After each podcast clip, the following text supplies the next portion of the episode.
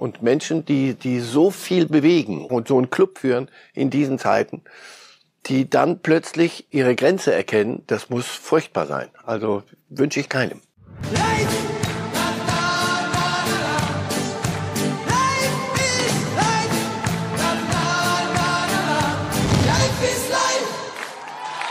Vor allem die Art und Weise und die Offenheit, mit der Max Eberl am Freitag in einer Pressekonferenz seinen Rücktritt erklärte, diesen drastischen Schritt begründete, verdient Hochachtung. Ein Schritt, der als einziger Ausweg scheint für einen Topmanager im Fußball, der nicht mehr kann und der die Frage aufwirft, wie groß ist der Druck im Fußball? Druck von außerhalb des Vereins, Druck von innerhalb und von einem selbst. Und ist da überhaupt noch Platz für Menschlichkeit. Ein hochsensibles Thema, das wir hier in dieser Sendung heute tiefer besprechen wollen, und zwar mit Marcel Reif. Hallo. Herzlich willkommen an Sie und dann herzlich willkommen auch an Sie, liebe Zuschauer, zu Reif ist live. Wir starten direkt mit diesem Thema, also mit Max Eberl, 23 Jahre war er für die Fohlen aktiv. 23 Jahre gab er viel, gab er alles für diesen Verein, für diesen Club, davon 14 Jahre als sportlicher Manager. Und jetzt musste er die Reißleine ziehen. Und so hat er das erklärt.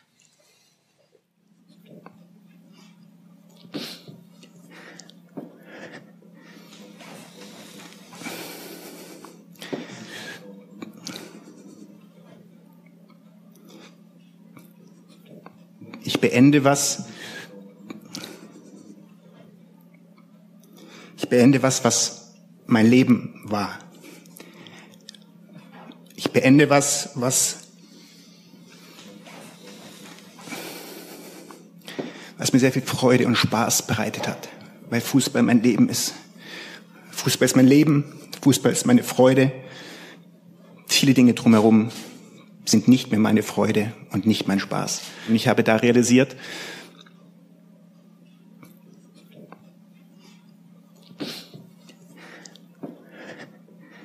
dass es in eine falsche Richtung geht. Und deswegen habe ich mit dem Club gesprochen. Es ist keine Entscheidung, die ich bin morgens aufgewacht und möchte was anderes machen. Und wie gesagt, seid mir nicht böse, wenn ich das einmal sage, aber wenn jetzt irgendeiner glaubt, ich mache das hier, weil ich einen Vereinswechsel haben will oder irgendwas dergleichen, bitte vergesst das ganz schnell. Ich will einfach raus. Ich will einfach mit diesem Fußball gerade nichts zu tun haben. Jetzt sage ich es ketzerisch, ich will mit euch nichts zu tun haben. Bitte, versteht das, was ich meine. Ich will einfach mal die Welt sehen. Ich will einfach Spaß haben, ich will Freude haben, ich will keine Verantwortung haben, ich will einfach, einfach Max Eberl sein. Muss man erstmal sacken lassen, ein Max Eberl in dieser Verfassung, Herr Reif. Was geht Ihnen da durch den Kopf, den Max Eberl, den wir eigentlich kennen, jetzt so zu sehen? Also der ist ja offensichtlich am Zenit angekommen. Also es ist das absolute Limit. Ja, das, das hat mich zutiefst beeindruckt und, und jeder, der da irgendwas äh, anderes reingeheimnist und irgendwelche Strategien äh, wittert, macht sich auch schuldig. Das ist, das ist äh, überhaupt nicht denkbar.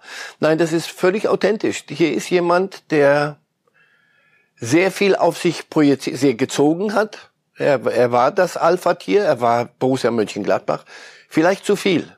Und er hat es gemerkt. Und wenn du, wenn ein Mann, ich, ich bin ja ihm oft genug begegnet, das, das war ja eine Erscheinung. Also Max Eberl, mit dem konntest du auch super streiten. Der hat dich aber auch gerade angeguckt, der, der war nie Visier und irgendwie hintenrum.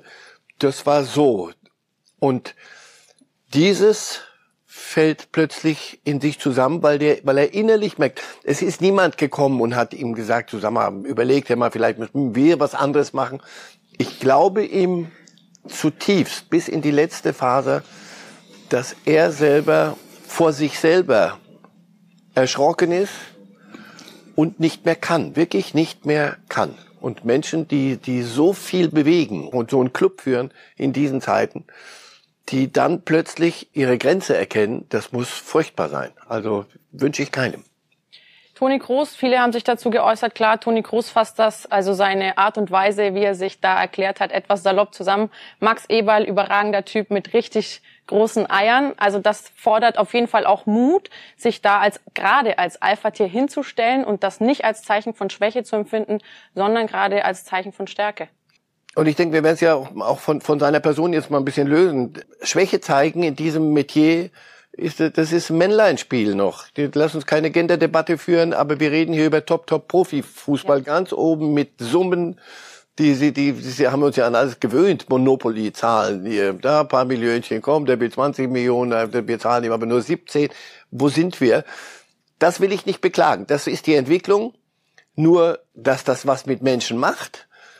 Es gibt die anderen Typen, die, an denen prallt das, perlt das ab die, die können das lösen. Wieso ist das gerade an Max Eberl nicht so abgeprallt? Weil ich das, was ihn positiv ausmacht, genauso wichtig ist wie das, wie er als, als Elefant im Porzellanladen auch so als Koloss daherkam. Empathie. Mit all seiner Schwäche. Seine Empathie, seine Menschlichkeit.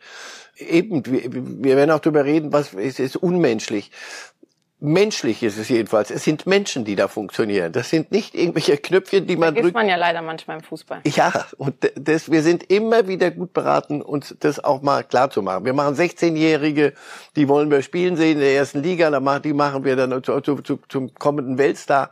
Was da auf solche Jungs einprallt. Haaland, ja, du denkst, ein Elch, du, dem Bett nie was ich will nichts her herbeireden, aber immer dran denken, wie, wie wir selber so in dem Alter waren, was das mit, mit Menschen macht. Die werden doch nicht plötzlich unmenschlich oder Roboter, nur weil es um, um Profifußball geht.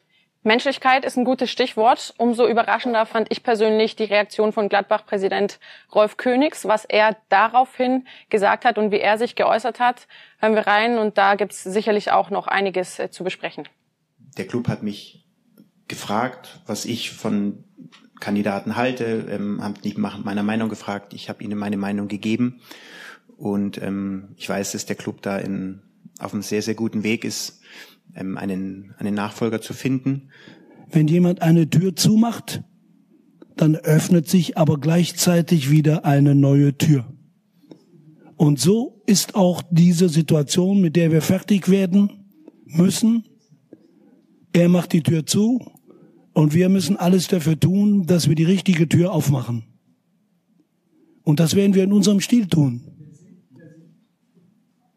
Sie wissen, dass wir eine super Mannschaft haben, dass wir uns gut entwickelt haben, dass wir eine klare Struktur haben und aus dieser Struktur heraus entsteht eine Kultur.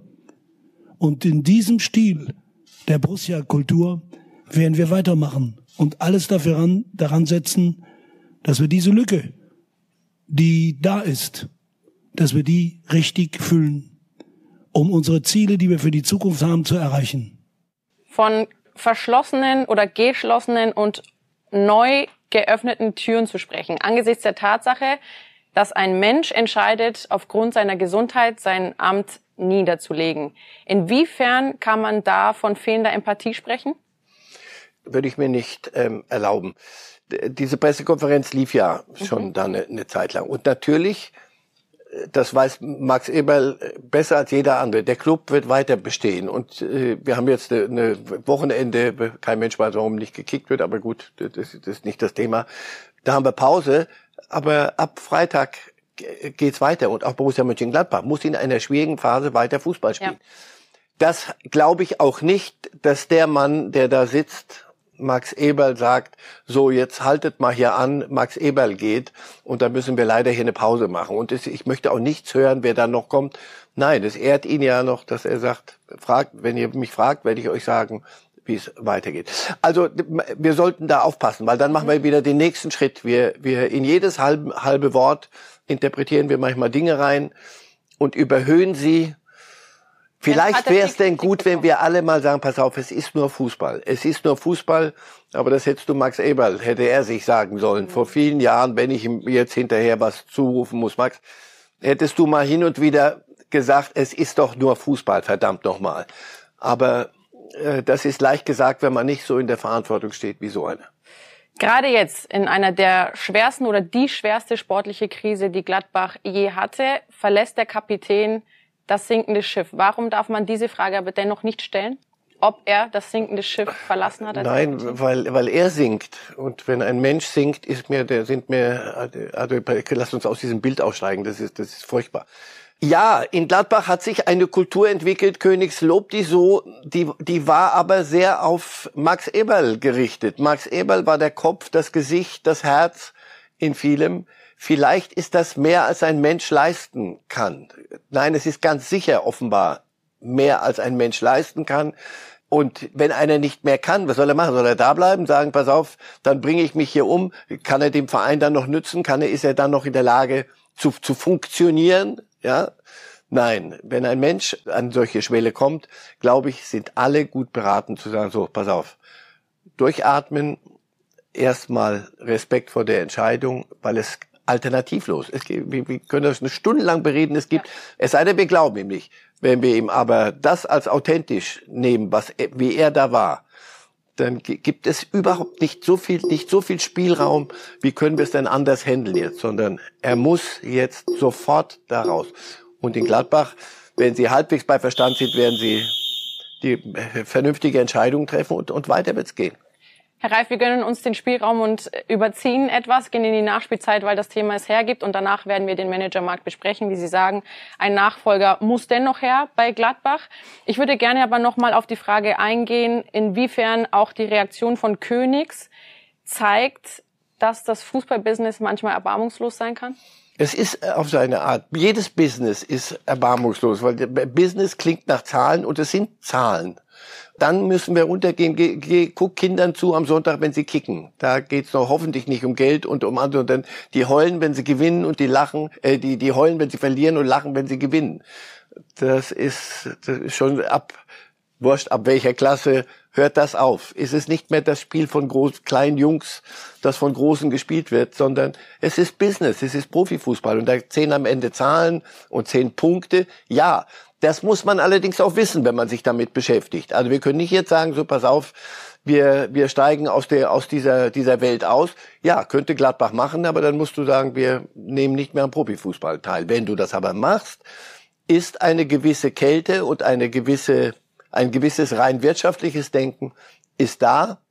Wie viel Menschlichkeit und wie viel ist dann noch Platz? Und da, das ist ja wichtig, dass wir sagen, pass auf, selbst in dieser Welt gibt es Schmerzen, gibt es Glück. Manchmal, wenn, wenn, wenn sie feiern oder wenn sie verloren haben und heulen, ja. dann sind sie plötzlich, das, ich, ich mochte das immer, weil ich da, da hatte ich meinen Fußball wieder so, wie ihn meine Söhne gekickt haben. Erwachsene Männer verlieren ein Champions League Finale und heulen wie Schlossrunde. Da siehst du, guck mal, ob der jetzt 20 kriegt oder nur 17, weil wir mehr als 17 Millionen. Mhm. Nichts. Einfach nur, ich habe ein Spiel verloren, so wie ein, ein Sechsjähriger ein Spiel verliert und heult. Ja, dieses zusammenzubringen lohnt sich. Dazu ist Fußball eine, eine zu schöne Sache.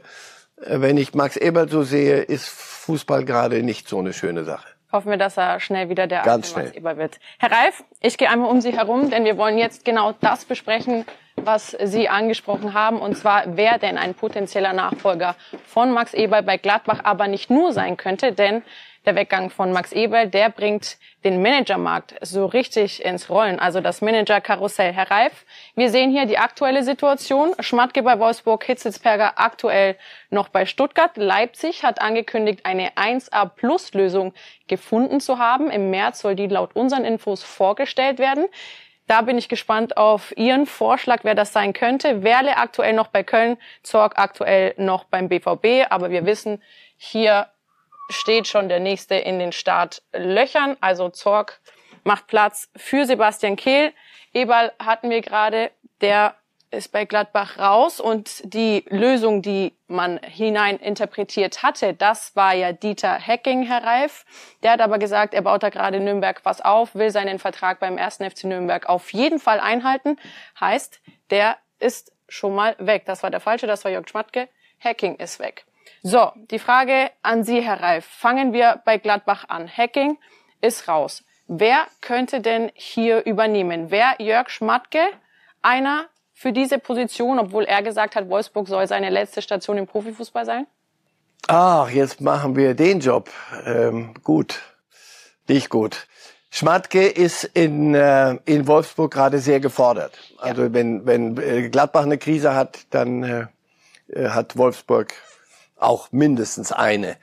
Schmatke ist kein, so wie ich ihn kenne, kein Typ, der, der hinschmeißt, weil er sagt, so jetzt ist der, kommt der Wind mal so richtig von vorne. Ähm, da tut sich eine andere Tür auf, um in dem Bild von Königs zu bleiben. Ich gehe mal durch diese Tür. Das glaube ich nicht. Es sei denn, in Wolfsburg einigt man sich darauf, dass, dass man keinen Schritt weiterkommt in der Besetzung. Dann wäre Schmatke frei. Er hat eine Gladbacher Vergangenheit, er, er, er kennt den Laden, es ist auch näher an seiner Heimat Düsseldorf. Das ist sicher eine, eine denkbare Lösung, die mir aber aus vielerlei Gründen, da müsste erstmal in Wolfsburg was passieren, so ein bisschen nicht so gut gefällt. Was wir auch wissen, Herr Reif, ist, dass Hitzelsberger ebenfalls abgibt. Auf ihn folgt ab April Alexander Werle, der aktuell beim ersten FC Köln ist. Heißt, hier würde erneut ein Platz frei werden. Der soll doppelt besetzt werden und zwar von Thürhoff und von Keller. Das heißt, Köln ist ebenfalls besetzt. Ja. Bleibt Leipzig hier mit einem Fragezeichen, denn Minzlaff hat angekündigt, sie haben eine 1A Plus Lösung gefunden. Wer könnte die sein? Leipzig ist, ist äh, zwar kein Big City, aber ein, ein sehr global aufgestellter Club. Ich weiß es nicht, wen sie haben. Ich bin, bin nicht ganz sicher, dass das ein deutscher Name wäre oder einer, den wir bei uns im Gelände schon kennen. Es könnte auch jemand sein, der von, von außen kommt. Ich, fällt mir kein Name ein, wirklich. Sie haben irgendwas und, aber sie sagen halt 1A plus, müssen sie auch sagen. Also bei Leipzig, wenn die sagen, oh, wir haben eine 3B-Lösung, das wäre nicht übermäßig ähm, hilfreich. Nein, Namen kann ich Ihnen jetzt nicht nennen, weil mir keiner einfällt, der auf 1A plus in, in Leipzig passt. In dieser Kategorie zumindest 1A+. So, Hitzensberger räume ich immer ein bisschen noch auf Seite, damit das auch wirklich klar erkenntlich ist. Wenn tatsächlich der Fall eintritt, wie Sie gesagt haben, dass Schmatke zu Gladbach passt, dann würde ja in Wolfsburg ein Platz frei. Durch wen kann man den besetzen und wer ist auch aktuell aus dem richtigen Holz geschnitzt, um diese Aufgabe in der aktuellen sportlichen Situation zu übernehmen? Sie waren da gerade im Bild, ich sehe Sie gerne im Bild. Valentina, wenn Sie einen Schritt zur Seite gehen, dann machen Sie Platz frei auf diesem Panel und da sehen wir Horst Held ganz links. Ja. Noch weiter links schwenken, dann habt ihr Ja. da. Da, dass man in Wolfsburg äh, an Horst Held schon mal interessiert war, ist, ist nicht so neu. Aber nochmal, das würde bedeuten, dass, dass es mit Schmatke nicht, nicht weitergeht. Schmatke ist kein, kein heuriger Hase in dem, in dem Geschäft bis man sich dort drauf einigt, du pass auf, wir, wir kommen keinen Schritt weiter, das wird sicher noch ein bisschen dauern. Insofern diese Bewegung, die jetzt hier so von Ihnen, damit wir weiterkommen, gedreht wurde, das Rad, aber das wäre, wäre eine Möglichkeit. Ich kann mir allerdings ganz ehrlich nicht vorstellen, dass Wolfsburg so schnell die Dinge, dass sie dort so schnell in Bewegung kommt, dass Gladbach jetzt schon mit Schmatke rechnen könnte. Und sie müssen jetzt eine vernünftige Lösung finden. Also ich glaube, die Zeitschiene wird nicht passen. Vor allem, was wäre das auch für ein Schritt für Schmatke, muss man sagen? Aktuell sportliche Krise bei Wolfsburg und dann zu einem Club zu gehen, der ebenfalls aktuell eine sportliche Krise Aber hat. zuweilen ist es der Wechsel des Ortes und die Umstände. Manchmal tickt Trainer. Ein Supertrainer an Platz A funktioniert nicht. Derselbe bleibt Supertrainer, aber an Platz B plötzlich funktioniert alles. Auf den Punkt genau. Diesmal halten wir uns an die Zeit, keine Nachspielzeit. Thema Topmanager begleitet uns aber auch im nächsten Thema. Es geht um Karl-Heinz Rummenigge, Ex-Top-Manager in dem Fall. Der hat ein großes Interview in der Bild am Sonntag mit uns gegeben und den großen Premier League-Bundesliga-Vergleich gemacht, Herr Reif. Wir wollen die Thesen, die er da aufgestellt hat, abarbeiten und wir wollen auch darauf eingehen, ob man das überhaupt noch als Vergleich betiteln darf oder ist es mittlerweile einfach ein Klassenunterschied? Es ist, was die finanziellen Möglichkeiten angeht, ein Klassenunterschied und die Zeiten, wo man sagt, äh, Otto Rehagel, Geld schießt keine Tore, sind vorbei. Wenn du mehr Geld hast und es vernünftig ausgibst, wirst du Tore schießen. Und das machen die Engländer gerade vor. Insofern ja, die Schere geht auseinander. Wenn nicht irgendwann mal einen Regularien eintreten oder ein Regulativ geschaffen wird, fürchte ich, wird das eine Selbstverständlichkeit werden. Karl-Heinz Rummenigge verfolgt die Premier League genauestens aufgrund seiner großen Sympathie für Pep Guardiola. Den kennt er aus seiner Zeit noch. Der ist ja aktuell Tabellenführer in der Premier League mit Manchester City, macht dort wirklich sehr ordentliche Arbeit. Wir schauen Mit jetzt sehr ordentlich viel Geld. und sehr ordentlichen Spielern, die sehr ordentlich bezahlt werden.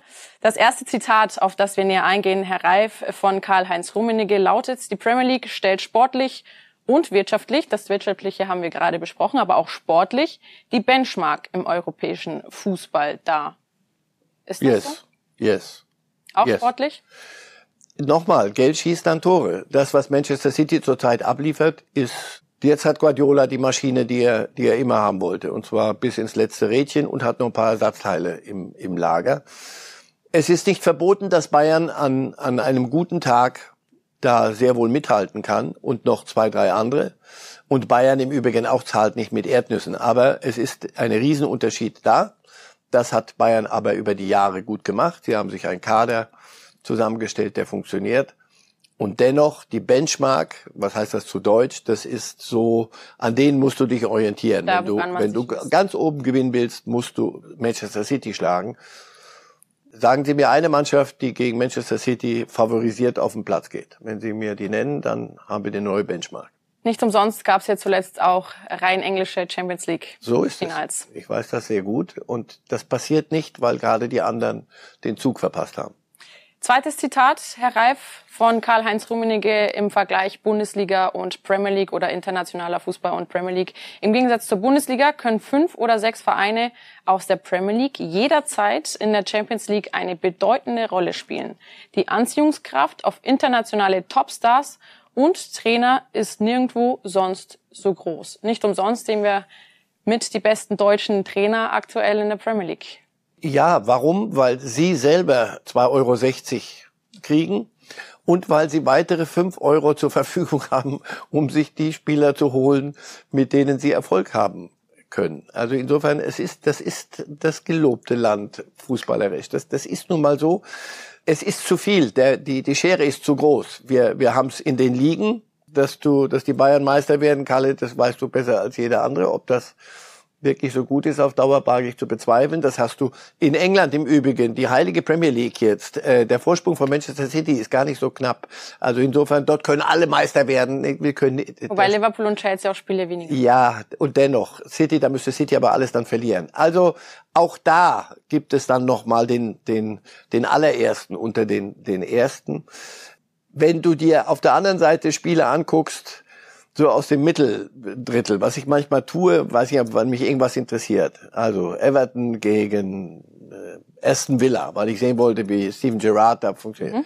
Das musst du dir mal angucken, so 20 Minuten. Dann wirst du auch wieder ein bisschen demütiger. Dann kommt dir die Bundesliga nicht so weit dahinter vor. Wir reden hier wirklich über die, die Spitze. Und wenn wir schon eine, eine Ungleichheit haben in den Ligen, ganz schlecht wird's, wenn wir es dann sogar auch noch international kriegen. Also wenn wir sagen, pass auf, Champions League, komm, Halbfinale, wenn wir das geschafft haben, ist super, aber danach fahren wir nach Hause und dann gucken wir zu, wie, wie City gegen Chelsea spielt. Das wäre dann noch eine, die Schraube noch eine, eine Drehung weitergedreht. Jetzt wird's interessant mit dem dritten Zitat und dann der Frage, wie viel Innovation darf sich der Fußball erlauben und wie viel Tradition darf er abgeben? Karl-Heinz Rummenigge gesagt, wenn wir ein Top-Standort im europäischen Wettbewerb bleiben wollen, halte ich eine seriöse und emotionslosere Diskussion über die 50 plus 1 Regel für zwingend notwendig. Wir beim FC Bayern waren immer der Meinung, dass jeder Verein selbst entscheiden sollte, ob und wie weit er sich für Geldgeber öffnen möchte. Auch in England spielt die Tradition im Fußball eine ganz, ganz große Rolle. Der Fußball wurde ja quasi in England geboren. Dennoch sehr viele Geldgeber, die einsteigen mit richtig viel Geld und die die Vereine dann übernehmen. Scheint aber zu funktionieren. Nochmal, wir reden über Top, Top, Top, wie Guardiola sagen würde, Profifußball. Und dann reden wir über Geld. Im Keller Geld drucken kann gehen, aber könnte auffallen. Also musst du wirklich Geld herkriegen, wenn du da mitspielen willst. Ich sage immer Freunden, warst du schon mal in Enfield, Liverpool? Das ist wirklich einzigartig, aber beeil dich, weil das Stadion ist nicht mehr so, wie es mal war. Vieles ändert sich da. Also wenn etwas für Tradition steht, ist das Liverpool. Sie spielen auf dieser Traditionsgeige immer noch ganz, ganz, ganz hübsch. Aber de facto, wenn sie keinen Investor hätten und nicht das Geld hätten, könnte Jürgen Klopp auf der Glatze Glocken drehen. Er hat, Kalle hat völlig recht, nur deswegen nicht alles, sofort alle scheinen jetzt auf. Das ist eine Thematik, die, die Bayern München betrifft und vielleicht noch zwei, drei andere. Danach, das ist nicht ein Thema in Freiburg, hoffe ich, und auch nicht ein Thema in Mainz. Die können wirklich in Ruhe abwägen. Nicht, weil es falsch wäre, sich einen Investor zu holen, müssen sie selber entscheiden. Aber da brennt der Kittel anders. Da musst du gucken, dass du intern in der Bundesliga in einer eigenen Meisterschaft deine Spiele machst. da ganz oben, da wird sich die Frage stellen. Und diese Frage wird auf die Bayern zukommen. Ja. So wie sie es bisher handeln, ist das überragend. Aber wir hatten doch eben gerade die erste Antwort. Benchmark ist Manchester City. Willst du gegen die antreten und gewinnen? Wenn ja, wirst du neue Gedanken denken müssen. Also sollten die Top-Bundesligisten abschließend mehr Mut haben, auf Tradition zu verzichten und dafür mehr Innovation zuzulassen? Nein, nur Tradition ist kein Selbstzweck. Es sei denn, du sagst, ja, das reicht uns, wir möchten ein Traditionsverein bleiben. Lass doch mal Vereinsrecht jetzt mal weg, aber das, genauso ist es gemeint. Dann musst du aber wissen, wird es sehr, sehr schwer, Manchester City zu schlagen. Ganz einfach, die Quadratur des Kreises und einfach sagen, pass auf, wir, wir duschen mal, aber richtig heiß, aber wir werden nicht nass. Das wirst du nicht schaffen. Und wenn du da mitspielen willst. Und nochmal, das ist nicht Freiburger Thema und nicht vieler Traditionsclubs. Das ist Thema der Bayern. Die, die musst du fragen. Und unser, wo du sagst, Mensch, die City haben doch alles im Vergleich. Im Vergleich zu Manchester City haben sie nicht mehr alles. Und diese Frage werden sich solche Clubs stellen müssen. Oder aber sie werden eine Super League basteln müssen irgendwann mal. Ich bin überzeugt davon, sie wird kommen, weil dann würden sich viele Dinge hier kannst du Tradition und deinen Fußball spielen und die da oben sollen mit Investoren ganz andere Dinge machen können, sollen, dürfen. Verschnaufspause haben wir ganz am Anfang der Sendung schon angesprochen, der Bundesliga und der internationalen Top-Ligen. Warum eigentlich, Herr Reif? Gut, ja, weil Länderspiele stattfinden, wie ich höre. Man muss oder, sich ja auch für eine WM qualifizieren. Oder nicht, oder ja, ja gut, aber da, wo nicht qualifiziert wird, weil man qualifiziert ist, könnte man doch jetzt mal auf Vorrat spielen an diesem Wochenende. Das kann mir keiner so richtig erklären, warum bei uns Pause ist jetzt. Denn danach, es wird noch eng genug werden. Oder man schaut eben zu, was die anderen so machen, zum Beispiel oh, vielleicht deshalb, Argentinien ja. ohne ihren Superstar Messi. Chile empfängt die bislang ungeschlagenen Argentinier. Messi fehlt, die Kapitänsbinde geht an Angel Di Maria und der PSG-Star nimmt das Zepter gleich zu Beginn in die Hand.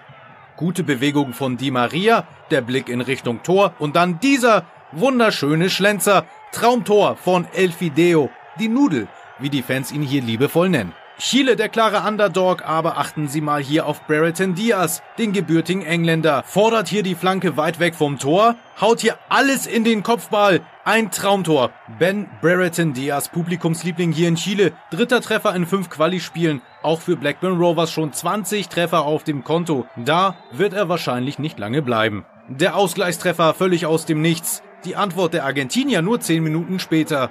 Bravo, mit dem Patzer. Lautaro Martinez steht da, wo ein Stürmer eben stehen muss. 2 zu 1, über 140 Länderspiele und dann fälscht der Ex-Barcelona-Torhüter den Ball so fatal in die Mitte. Chile weit weg von einer möglichen WM-Qualifikation, aber die Gastgeber geben nicht auf. Immer auf der Suche nach Ben Brereton Diaz, der 22-Jährige, diesmal im Pech.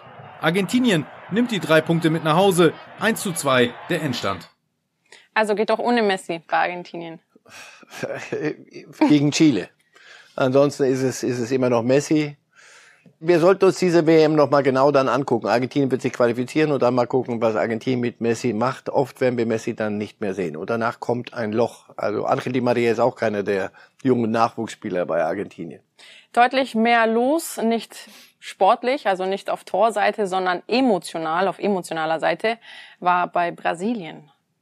WM-Qualifikation in Südamerika. Die Brasilianer in Blau zu Gast in Ecuador im Estadio La Casablanca.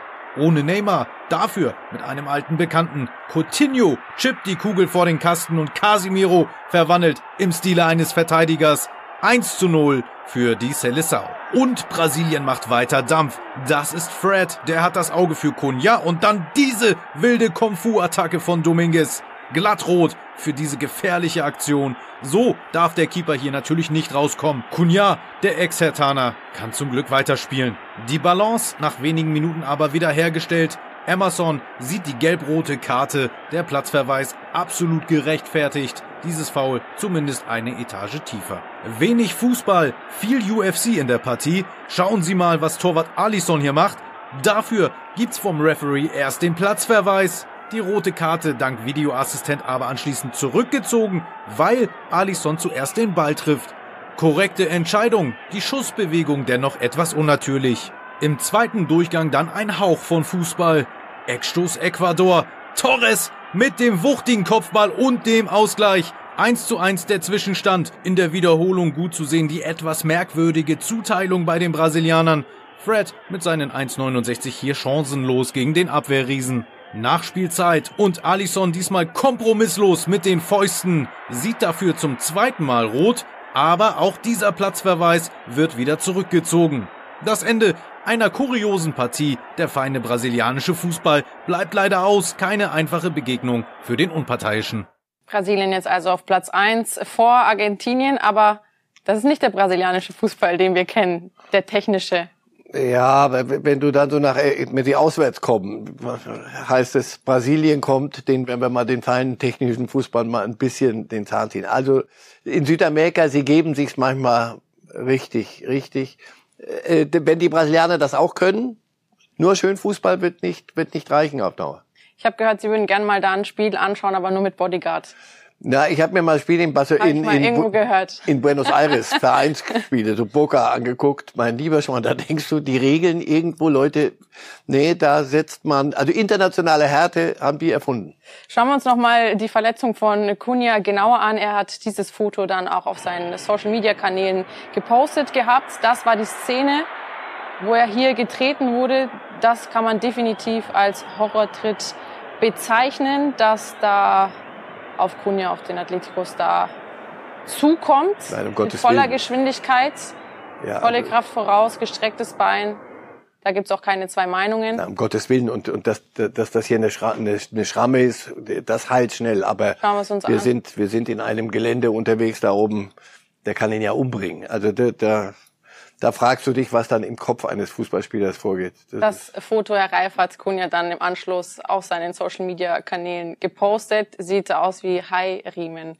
Gut, dass es ihm dann Boah. so gut geht, dass er das auf jeden Fall noch mit Humor ja. nehmen kann und äh, das Ganze auf Social Media postet. Boah. Ja, genau. Oh. So, also und auch Uruguay war gefragt. Die schöpfen wieder Hoffnung für die WM nach zuletzt nämlich vier Niederlagen in Folge können sie sich bei Suarez bedanken und schöpfen einmal mehr dank ihm neue WM-Hoffnung.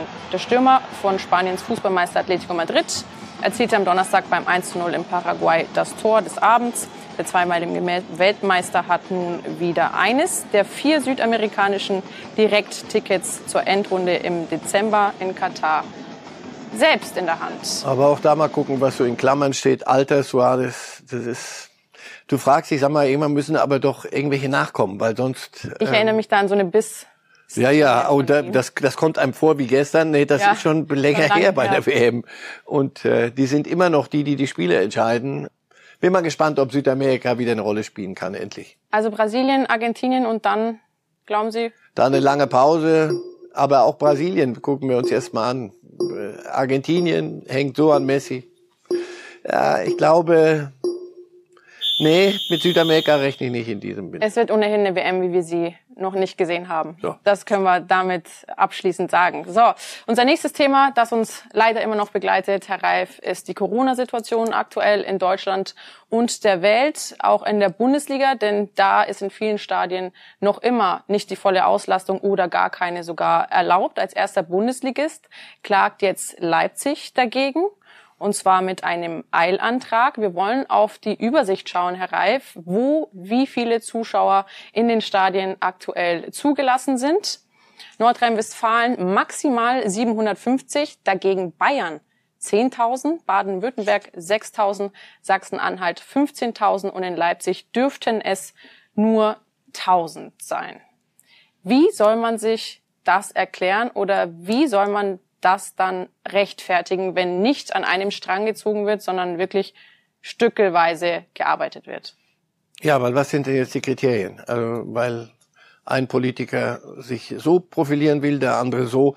Ich war immer ein Verfechter der, der Maxime, du, das entscheiden Gesundheitsämter. Wenn die sagen, das ist uns zu gefährlich, das und das spricht dafür, das spricht dagegen, dann haben die das letzte Wort. Mittlerweile hat sich das verselbstständigt. Die Inzidenzen sind bei uns, wie sie sind. Omikron ist, wie es ist. Du kannst doch niemals keinem Menschen mehr klar machen. Also in, jetzt gehen wir mal intern, auch Hamburg. Jetzt mal Länder, Elbphilharmonie 2500 St. Pauli gegen HSV oder umgekehrt 2500 im Freien in einem Riesenstadion und da ist geschlossener Raum. Das ist ja das, was Minzlaff auch so kritisiert. Er sagt, wie kann es sein, dass wir im offenen Raum weniger Zuschauer haben dürfen als bei geschlossenen Veranstaltungen? Das ist mittlerweile und das ist dann nicht mehr etwas, was wir jetzt hier so ein bisschen diskutieren und sagen, findest du das gut, findest du das nicht gut, sondern das geht ja Vereinen an die Substanz und Profivereine haben andere Substanzen. Ja, gehen Sie mal runter. Nur gestern Magdeburg, dritte Liga, 10.000 Leute, weiß ich nicht, wie viele Kilometer weiter Leipzig, jetzt nächstes Wochenende 1000 oder 750 Leute. Das, so macht man, schadet man dem Fußball. Es ist Symbolpolitik, was ganz schlecht ist immer, weil Symbolpolitik entlarvt sich irgendwann mal. Und was wir brauchen, doch alle, darüber sind wir uns einig, alle müssen von sich aus mitmachen und sagen, pass auf, wir halten uns an die Regeln, das muss nicht dauernd jemand kommen und von heute auf morgen wieder die Dinge auf den Kopf stellen. Wir wissen ungefähr, wie wir uns vorsichtig zu verhalten haben. Dazu musst du die Menschen aber mitnehmen und wenn ich jemanden mitnehmen will, muss er begreifen können, was ich ihm da vor den Latz knalle. Wenn ich aber sage 750 Leute in einem 60.000 Mann Stadion, das ist ein schlechter Witz. Und dann, dann, das ist ein schlechter Witz und richtet Schaden an, nämlich Glaubwürdigkeit und Nachvollziehbarkeit. Das, was Minzlaff auch sagt, ist, wir prüfen auch mit anderen Bundesligisten, wenn es hier nicht zu einer schnellen Lösung kommt, ob und wie wir da juristisch vorgehen können. Denn das gehört zu unserer unternehmerischen Verantwortung. Wir wissen, dass die Pandemie viele im Land schwer getroffen hat. Der beklagt auch Leipzig hat ein Minus von 60 Millionen gemacht in den vergangenen zwei Jahren, hat dennoch viel Verständnis für die, für die Politik aufgebracht.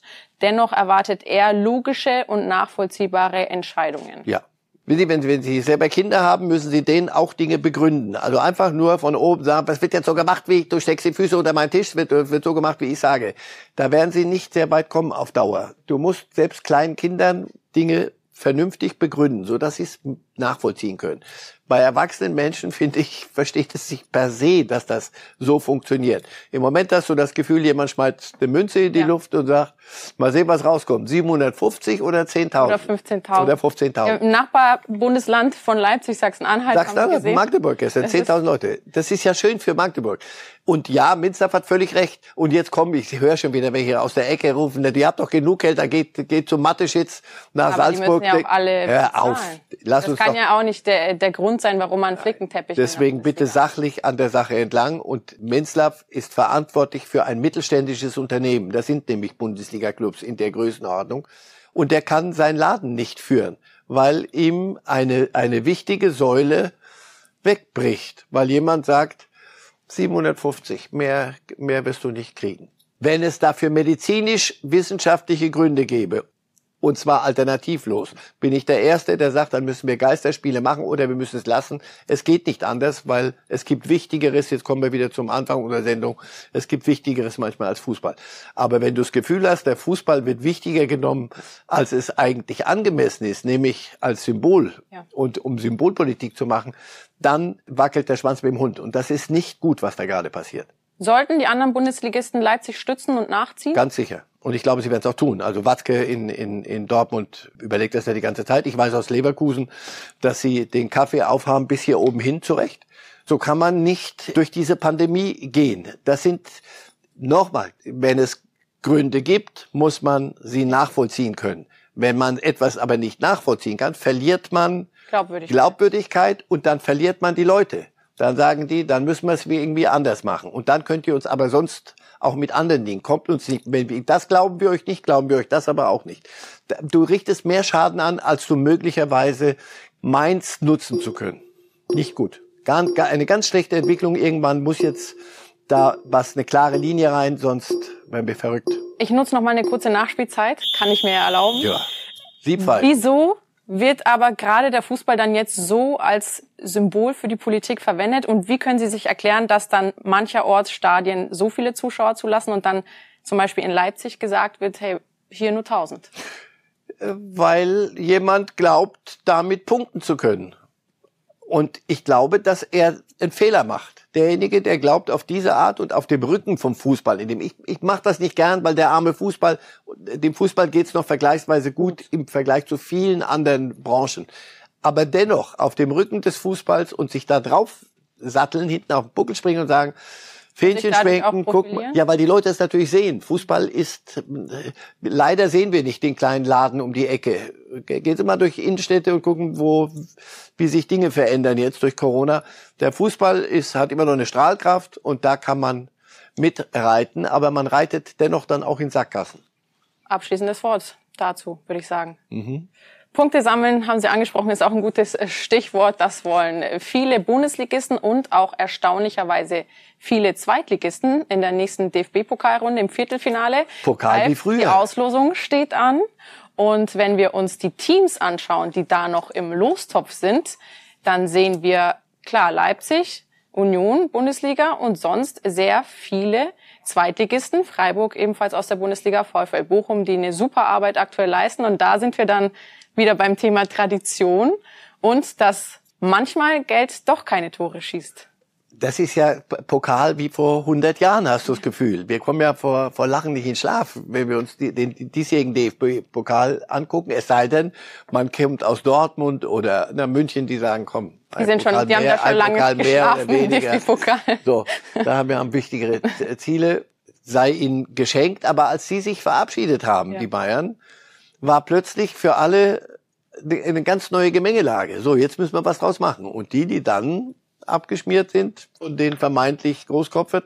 Deswegen nochmal, lass uns das genießen. Das wird's nicht alle Jahre wieder geben. Aber lass uns das mal genießen hier.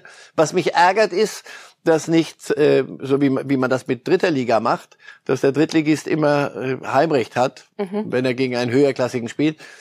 Das ärgert mich. Die Zweitliga ist doch zweite Liga, Leute. Die erste Bundesliga ist erste Liga und deswegen sollten die reisen müssen, damit wir das noch spannender halten. Aber ich, ich würde nicht hoch jetzt auf eine Paarung wetten. Das habe ich mir abgewöhnt. Ich habe also Leipzig ist natürlich schon, die, die haben es schon gewonnen.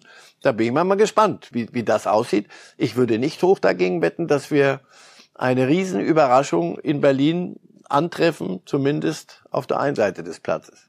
Heute Abend startet die Auslosung für das Viertelfinale im DFB-Pokal. Seit 18 Jahren erstmals wieder vier Zweitligisten mit dabei. Herr Reif, wir kommen nicht drum herum. Wie würden Sie sich die Paarungen wünschen?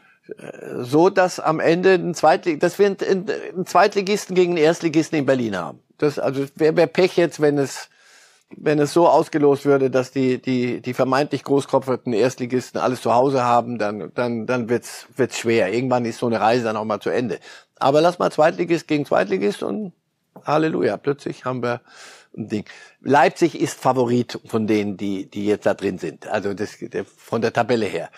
Aber wie gesagt, fragen Sie mal all die Favoriten, die im Pokal dabei waren, wo die den heutigen Abend verbringen. Ich nehme an, die gucken weg, weil das hätten wir sein können.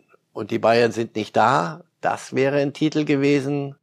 Deutscher Meister werden gegen die Bayern ist nicht so leicht. Aber Pokal, da könnte man manchmal was reißen. Also Leipzig würde ich als Favorit nennen.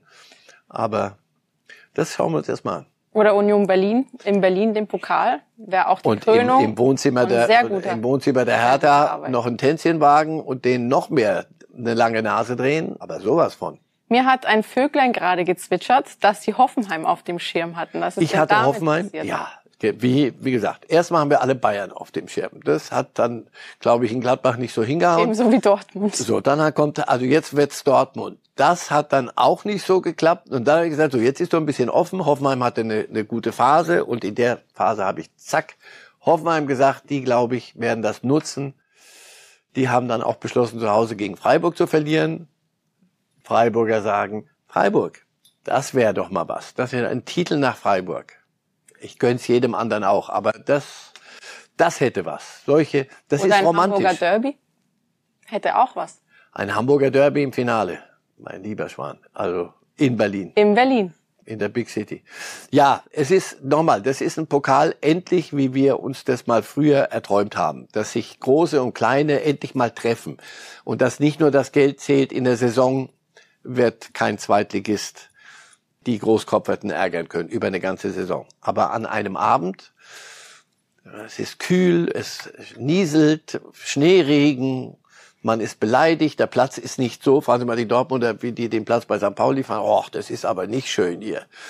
Der Platz beim Big City Club ist aber auch nicht gerade so. in Berlin Na, sehr doch wieder neu verlegt jetzt. Ja, aber nein, ernsthaft, du, du kommst irgendwo hin und es ist nicht so wie, wie, wie Bundesliga normal, sondern du musst plötzlich andere Qualitäten bei dir suchen. Nicht alle finden sie. Die Zweitligisten haben es da einfacher und machen was draus. Deswegen, ich, es macht einen Heidenspaß. Der Pokal ist so die, für uns Romantiker, das letzte Blümchen, was noch Also am Wegesrand steht. Geld schießt doch nicht immer Tore. Nicht immer. Und der Pokal, Hat seine eigenen, Gesetze. ja, Das wurde definitiv im Achtelfinale einmal mehr bewiesen. Herr Reif, ich bedanke mich. herzlichen Dank. Ich würde gerne den Bogen schlagen, um das Ganze rund zu machen. Welche Message haben Sie noch an die Fußballwelt in Anbetracht ähm, von Max Eberl und dem Thema Druck im Fußball? Wenn wir wieder mal in ganz hohen Sphären rumturnen und äh, die Millionen nur so in die Luft werfen, mal noch mal nachlesen kurz, was einer und nicht einer, der da zufällig reingespült wurde mag und dann gesagt, um Gottes Willen ist ja doch alles zu groß für mich, sondern einer, der mit diesem Profifußball die letzten Jahrzehnte gewachsen und gegangen ist.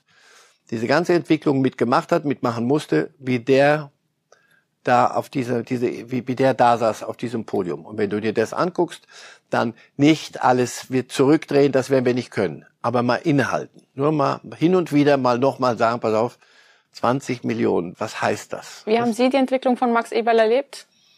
Und glauben Sie, er wird nochmal zurückkommen? Ich glaube ja. Ich glaube, er wird, er wird ohne Fußball nicht leben können, aber er wird hoffentlich und ich hoffe, er ist in seinem Umfeld so, so gut auch gestützt und beraten. Du nimmst dir so viel Zeit, wie du, wie du wirklich brauchst. Er ist ein ganz intelligenter Kerl und ich glaube, er, er ist selber vor sich so erschrocken, dass er jetzt erstmal nichts und danach langsam wieder und sich immer prüfen, wo, wo stehe ich, wo bin ich, habe ich die Kraft, noch mal was zu machen. Und es kann allerdings auch sein, er, das klang ja hin und wieder da auch so in, in Zwischen, Zwischentönen an, es die Entwicklung des Profifußballs, so wie er, wie er geworden ist, ist nicht mein Ding. Auch das ist durchaus denkbar, dass einer sagt, ich gucke mir jeden Kick im Fernsehen an. Ich merke ja selber, wie viel ich noch gucke. Ja, Sie haben aber immer gesagt, Sie gucken gar nicht mehr, aber dann erwischen Sie sich selber immer. Ne? so, jetzt am Wochenende, was ist doch, ich bin nur auf Entzug. So, und dann aber zu sagen, weißt du was, ich guck, aber ich lass mich nicht mehr in diese Maschinerie, in dieser Maschinerie mit, mit einbinden, das bin ich nicht. Das muss jeder für sich selber entscheiden, aber ein Denkanstoß sollte das schon gewesen sein.